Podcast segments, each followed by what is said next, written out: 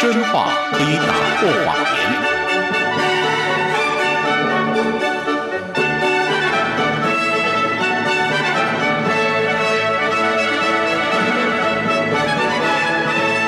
欢迎收听由杨宪宏主持的《为人民服务》杨宪宏时间。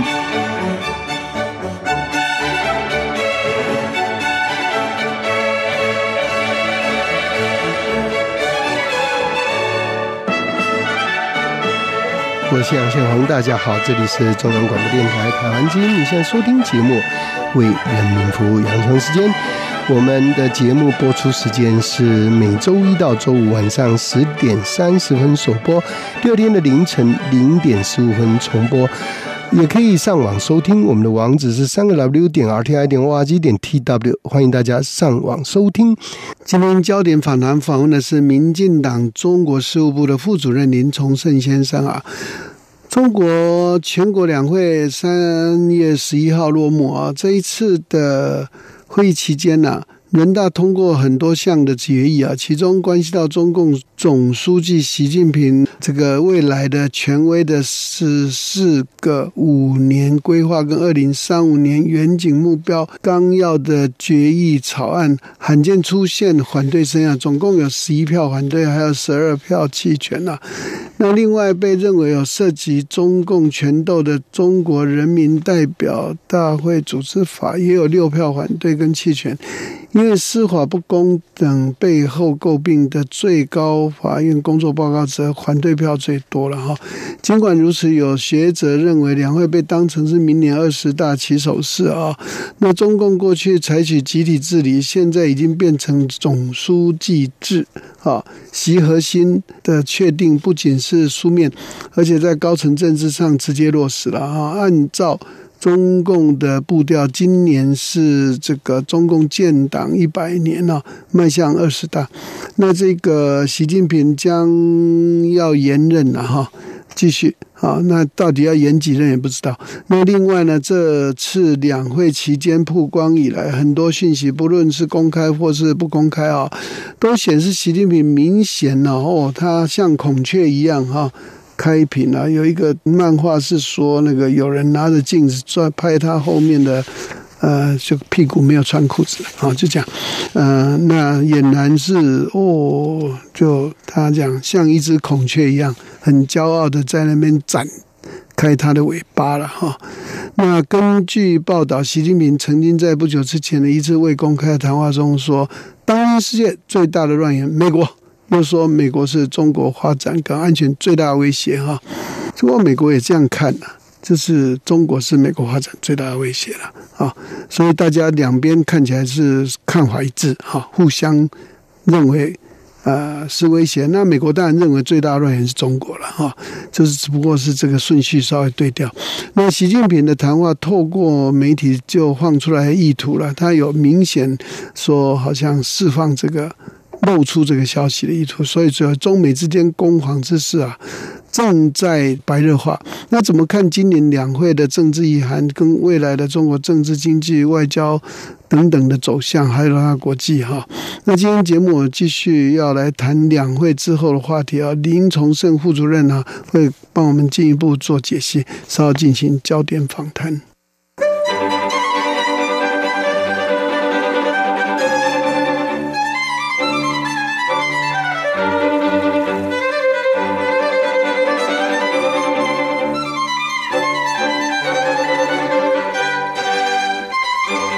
这是中央广播电台台湾今天现在收听节目《人民服务杨向时间》进行焦点访谈，我是杨向红。今天节目现场的贵宾是民进党中国事务部的副主任林崇胜先啊，崇胜兄好。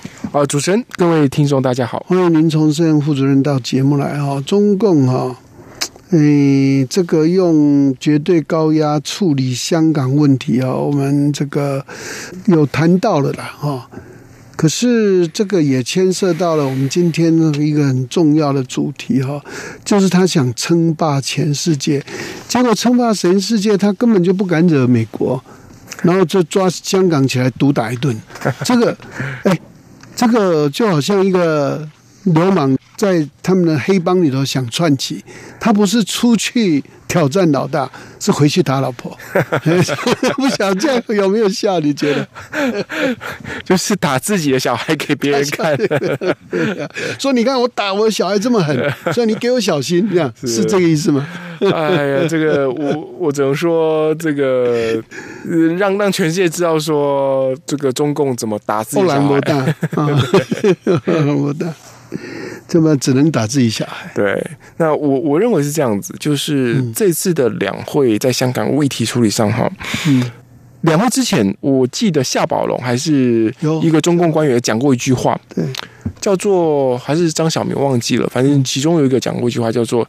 具有香港特色的民主，嗯，那在这之前，他搞不清楚什么叫香港具有香港特色的民主，就跟具有中国特色社会主义，没人知道是在讲什么？对对对，就社会主义就社会主义，那有什么中国的特色像像社会主义呢？那这次两会结束后，我们才知道说，原来他所规划的中国特色的民主，他其实用四个字来形容，叫做鸟笼民主。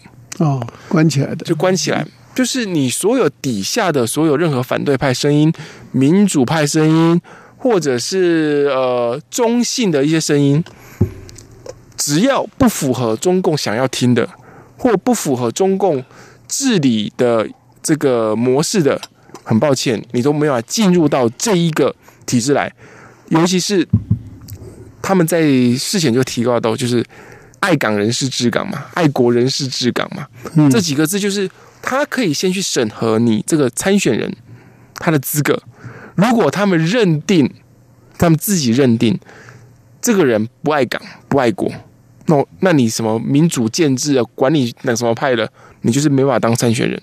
好，所以说爱港人士或爱国人士，他其实是个形容词，诶，他可以依照这个北京的这个需求或喜好，嗯，来去调整。那这是变成什么？变说，如果我要参选的人，我就要花很多的力气，或者说很大的这个资源，我去说服或者去贿赂好了，whatever，这些提名人必然的腐败。对，那你说我很爱国啊，那你要怎么证明说你爱国？钱多付一点，就就就就人民 就要买的嘛，买官就变成说新的买官制度已经出现了，就就变成说你。形容词会导致说很大的这个灰色空间，这个灰色空间就有很多的灰色的手段出来，所以它会变成说，你真的底层的声音是没有办法进入到这个体制内的。所有体制的这些人，政府官员或者是所谓的民意代表，其实坦白说，就跟那些全国两会的这些人大代表啊、政协啊，其实没什么两样了。对，是。那对习近平来说，这场戏演成这样，但很多人都说这场戏只是为他延任铺路了。啊，对我我我认为哈，所有他所做的一切都是为他连任铺路。所以拿香港来毒打一顿啊，也是为了铺路嘛，否则他的政绩华善可陈呢。他不经济坏到实在是不行，跟美国的关系搞到坏到实在不行。一带一路根本这一次，哎，这一次有说一带一路吗？很少，没有嘛，哈，都没听到了。啊，一带一路不是他的伟大政绩吗？啊，为什么不拿来耍弄一下？因为没东西可耍嘛。一带一路基本上是失败嘛，啊，所以习近平他手上从他上任以后到今天几乎。一事无成，所以呢，急救章拿香港出来毒打一顿，啊，这样当成一个起手是说我治港有成，啊，然后还放消息，让一些人去讲说治港有成以后，下个就是台湾，你看这多厉害啊！哎，这个只能说他必须要更有自信，这个。这个叫自信哦，我觉得他必须要更有自信在处理这个事情。我我举个例子啊，哈，就是我认为他这样上任后，这样子已经到了第九年了嘛，第九年了，对，应该八年多快第九年。哎，那滚蛋了。他，我我总结他这这八九年，我觉得他在做一件事情。当然，大家看到是集权啊，集权就是集中他的权力，但是集权过程当中，他必然会造成很多的政敌。对，他一方面要集权，一方面要肃清他的政敌，所以他变得说，这个政体其实就跟毛那当年毛泽东一样嘛，他为了要对，巩固自己的权利，他必须要去创造出很多的阶级敌人。那这些阶级敌人未必是阶级问题出现的，有些是自己的一些政敌。好，那这些政敌，他当他是越来越扩大，越来越扩，越来越扩大，扩大，原本是党内，慢慢慢慢扩大出去的时候，很多人只要不符合他的这个利益的，都是他政敌。对，所以他政敌会增加哦，因为他这样延任下去，很多人的路全部被他堵死了。所以以后就就只能他认为说这样子他，中国没有他不行这样。他会会学秦始皇开始去找不老仙丹吗？还是就这样？呃，不过现在去找不老仙丹，还有一些生物科技上的那个嗯我可能性我我我相信中共的这个这个医疗体制可以，他们有时候特工嘛，很多特工的商品啊，一定会有一些佛特工的给习近平特工的医疗的一些团队。嗯嗯，如果大家去算他的年纪的话，哈，他是一九五三年出生的嘛，对到明年二十大的时候，他是六十八岁嘛。六十八？好，大家认为说，哎，以前不是七上八下吗？对啊，但是这个七上八下，那是对之前江泽民跟这个呃胡锦涛而言，胡锦涛有用，嗯，但是对习近平而言，他要取消的，他因为七上八下，它它是一个不成文的规定，是。它不是写在白纸黑字上面的，所以对他来讲，这个不是太大问题。现在变那所以七上不来，八下不去，就就很麻烦嘛。那嗯，明年六十八岁，好，我们再往后再推十年好了，他其实嗯。七十八岁。七十八岁。哎，，你看说七十八岁很老，哎，问一下拜拜登。拜登七十八岁 上任啊，他说拜登也七十八岁，马哈迪九十多岁都可以当总理。对，对对，对。所以你说他会交棒吗？嗯，不会，如果依照他年龄来讲，你在十年之后，他其实你说人生七十才开始嘛？对，那对他讲，可说不定他换好器官了以后，二零他生龙活虎哦，不要看哦，嘿嘿他可能你看二零三二年之后，他七十八岁；二零三七年之后，他才八十三岁。所以，你如果依照这个时间段来讲，我相信世界上世界各国应该未来的十几年还可以继续看到他。对，那如果是这样子的话，你出去看他接班人要等很久。垂垂老矣，那那这个以后这个所谓的这个年龄的这个梯队，没有了，破了，就是没有七上八下了嘛？没有了，对，嗯，他已经破坏了，这那就就是一个本来一个准制度化的接班团队，就是那时候邓小平所留下来这个制度化或者是准制度化接班团队，这个这个体制就就就没有了嘛。那就是只能干到死为止啊，就干到了，每一个上来都干到死，或者除非是他的接班人是绝绝对对就挺他的，变超不稳定社会哦，就是中国的命运维系在对，维系在他一个人嘛。为什么我就我认为是这样子？为什么其邓小平会有一个制度化的接班团队？因为他看到了，他不能把国家的命运跟一个人的生死健康绑在一起，对，那这个是很危险的事情。他现在绑在一起啊，他就已经绑在一起，他等于回到毛泽东时期那个样子，就是他把它绑在一起。那我相信中共体制很多人也知道这个问题。所以你刚刚提到几次毛泽东嘛，哈，毛泽东当时候可以这样做的原因哈，就是锁国啊，当然是啊是说过对，才能嘛。对那、如果你一方面你国内要这样压制，然后要整整肃一级，一下又文化大革命哈。啊，那都是为了巩固你的权利嘛。那个中间有一个条件就是锁国，就整个铁幕哈，自我封锁是啊。那习近平有可能哦，我如果大家注意去看这个嗯“十四五”规划的话，对，包括去年的经济工作会议之前有一个他们的政治局会议，谈的是国家安全，然后接下来就是经济工作会议，然后接下来就是两会的“十四五”规划。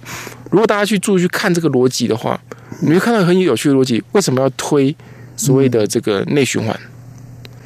其实内内循环背后有一个逻辑，我相信是这样子，就是他一定要为未来假设被很多西方国家制裁的时候，对，他怎么活下去？怎么过苦日子？对，那他认为回到人民公社，哎他认为说，哎，十四亿人口可以过活，过苦日子。呃，过苦日子，当然可以过苦日子，尤其是对政治上是苦日子。那所以他，我认为他在国家安全这样子的大帽子之下、大架构之下，他已经在思考经济安全的问题了。嗯，包括川普时代对他的晶片制裁，对，他现在也是开始像大炼钢一样，就不断把钱丢到到这个晶片产业去。我相信他一直在思考这个问题，就是减少这个对于西方的这个依赖的问题。对，好，那这个问题，我认为会在未来十五到二十年，这个只要习近平在的时候，嗯，这个路一定会继续推下去的。这一推啊，对，他说不定也断网，因为其实现在也断的差不多了。他就有一天他就发现说，连他的政府也不需要跟网际网络有任何哈的接触，所以他的那个不管他的铁路、公路啊、机场啊，或是网络，全部都变成中国自成一个体系。那就跟北韩一样，啊对对，对 就北韩一样，对，我想他正在北韩化，不是吗？都以目前的情况来看，如果是是这样的未来的话，我觉得是很危险的。它会变得很危险嘛？因为他毛泽东的时代锁国的结果是他根本没有能力在还呃在在任何一个地方跟他打仗啊。你看他跟越南打了几次仗，没有一次赢啊，全输。嗯，哦、所以这也弱化了他自己本身。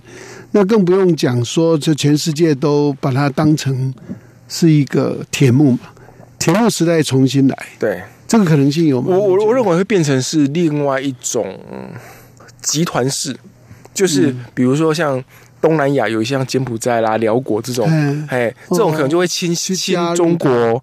不过那个那个太明显，都是为了好处啊。当当当然当然，对他，如果没有好处，他才不要嘞。那对于中国来讲，我就十四亿人口，对，那嗯，他有的是钱嘛，我就是现在有吗？我说现在这一点我很怀疑，他现在还有钱吗？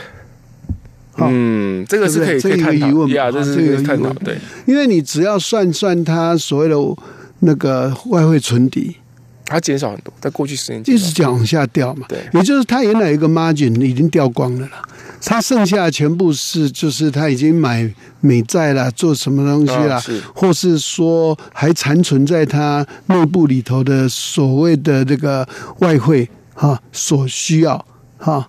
啊，因为现在外汇需要还是美金本位嘛。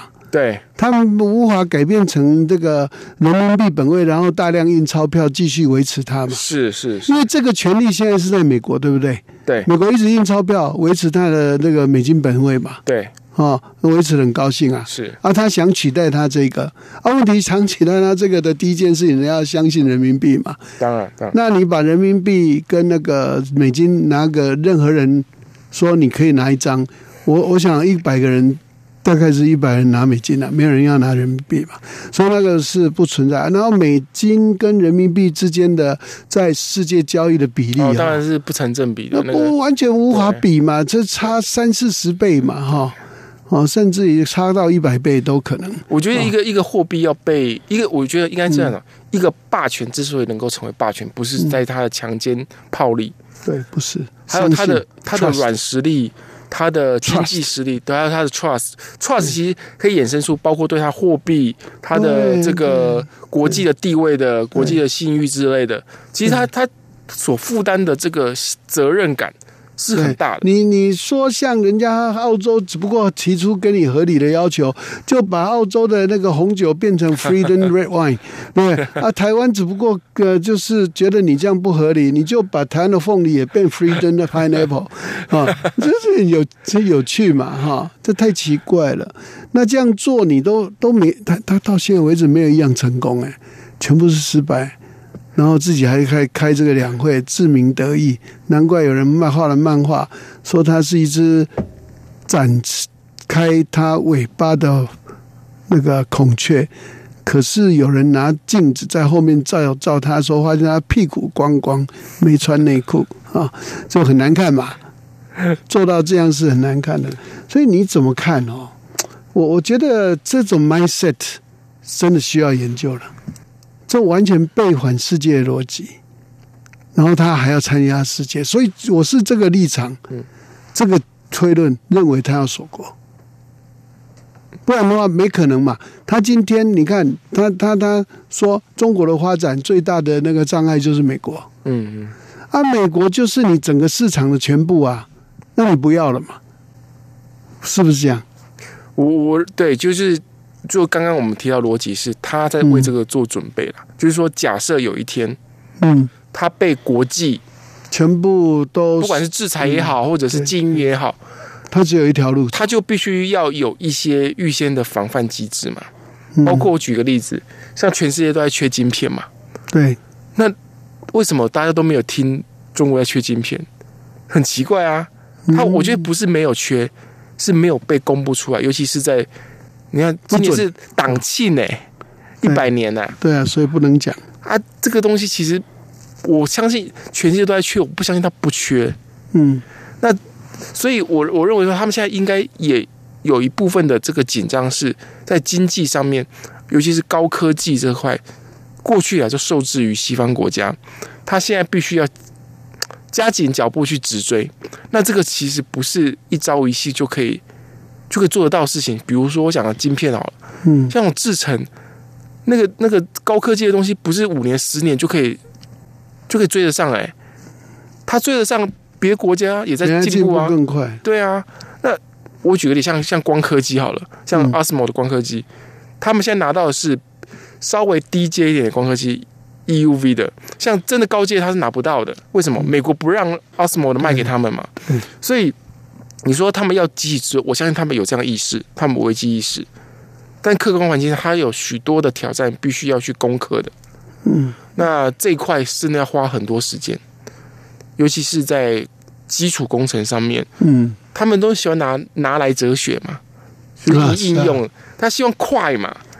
但是很多事情你没有花很多时间去做基础的话，你只是光拿来哲学，它那那所以呃，从这你的意思是说，他始料未及的，因为拿来哲学关系嘛，所以不可能有自己有什么好的 R N D 嘛，对不对？我觉得 R R N D 是我认为是在国外的先进基础科技上面所自己出来的 R N D。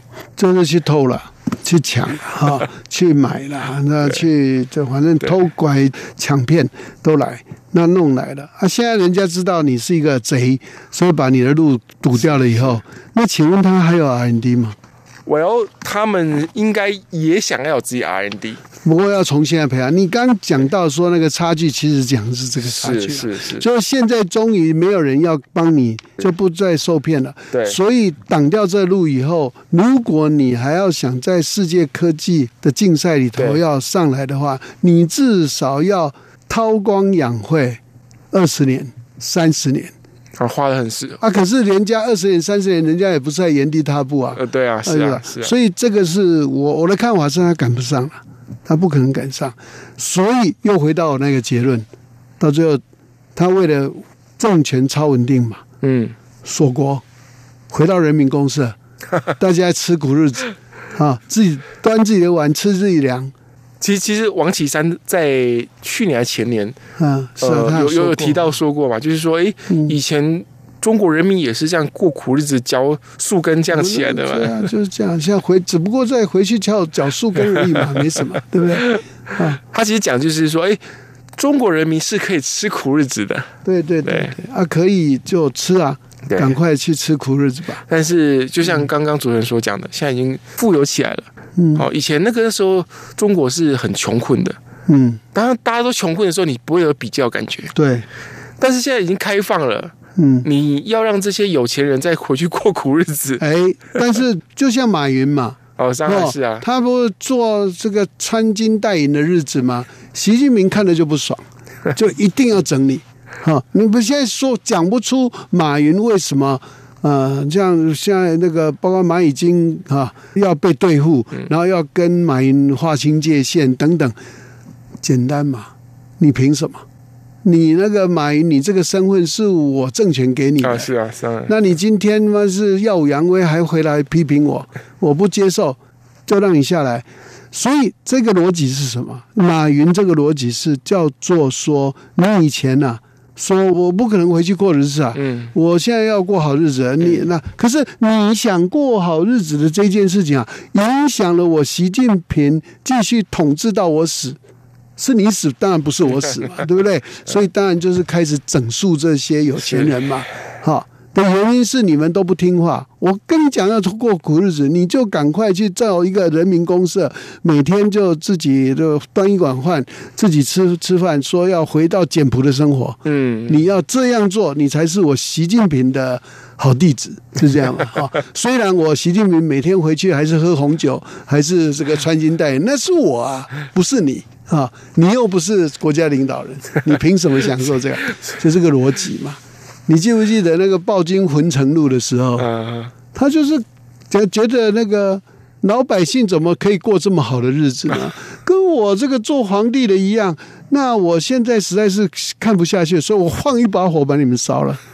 暴君浑城路，记不记得那个 那个故事的过程？现在开始哦，慢慢正在走向暴君浑城路，因为他看不下去。因为我注意到，几乎所有的。中国的哈，过去在改革开放这一段日子啊，上来的那一些哈有钱的名人呐，现在都落荒而逃。我觉得在一个集权的统治里面哈，或者是在皇皇权的这样子的一个体制内，嗯，你再有钱，这些钱都是皇帝暂借放你那边的，普天之下莫莫非王土，对。都是我的。对，怎么？你你这耀武扬威真奇怪，啊，我就就把你干掉，对。啊，就立碑啊，把你吊死，然后让让大家看看。对，所以现在中国正在走这个路啊。这没给你，你不准给我要嘛？是啊，当然就是你的这呃，君要臣死，臣不敢不死啊。这个就是就是这这就是专制集权的这样子的一个文化在嘛？哎，所以这个是一个，这当然是走到哎，这个这个走到这个 twist 实在是大家始料未及，因为西方过去三十年的逻辑不是这样。他们认为，那中国即便是邓小平所讲的，让一部分人富起来以后，会带动所有人想过好日子。所以，为了过好日子，大家就来把权力关到笼子里。今天从这里刚刚好像有讲，现在不是权力关笼子里，不是现在是民主关在笼子里。对对，鸟笼民主啊，鸟笼民主嘛，啊关笼子里对啊，那关错了，关错了是全 哎，你记不记得这个习近平自己有 promise 过，说权力要被关在笼子里？是啊，是啊，是啊，是啊。哦但应该说，别人的权利要关在笼子里。哦，是别人的权利关在笼子里，所以这个就是以前我们常说这个，呃，一定要闭门思过。啊，有人说有啊，我闭门思别人的过，这个也是一种闭门思过。所以你这在在整个中国的政权哈，你都看到所有的荒谬。最后请教崇生，这样政权可以撑多久？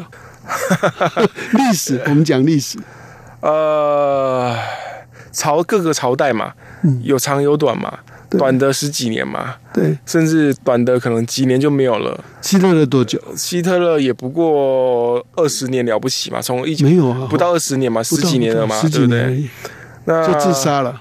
哦，当然就是因为他们挑起战争嘛，对对，那所以我认为每个人他有自己的寿命嘛。嗯我觉得要问的是，if 如果没有习近平，李新民未来不在的话，他留下中国什么东西？我觉得这是很很要去思考问题。呀，如果他像邓小平，他留给中国是什么？就是 OK，他是改革开放，然后让很多人富起来了。那这个在政治上面，他有一个制度化的接班，所以很多人都会对他感恩戴德。现在习近平他要的是中华民族复兴的，所以他的仇敌是邓小平。对吧？因为他现在正在破坏掉所有邓小平所留下，我们就引用一下马总统啊，马英九说说的话：邓小平所留下的一国两制，在习近平手上死了，嗯，对吧？他有说嘛，对，这倒是也他也没讲错啊，马总统还是有有，可是后面他就怪了，他说九二公司还在，我就听不懂。所以我觉得 legacy 是很重要的那个是，legacy 很重要的。今天非常感谢民主进步党的中国事务部负责人林崇胜先生啊，跟我们做很有趣的分析了。我们实在也不晓得要怎么分析比较好，只能说说这种政治预言了哈。OK，谢谢崇。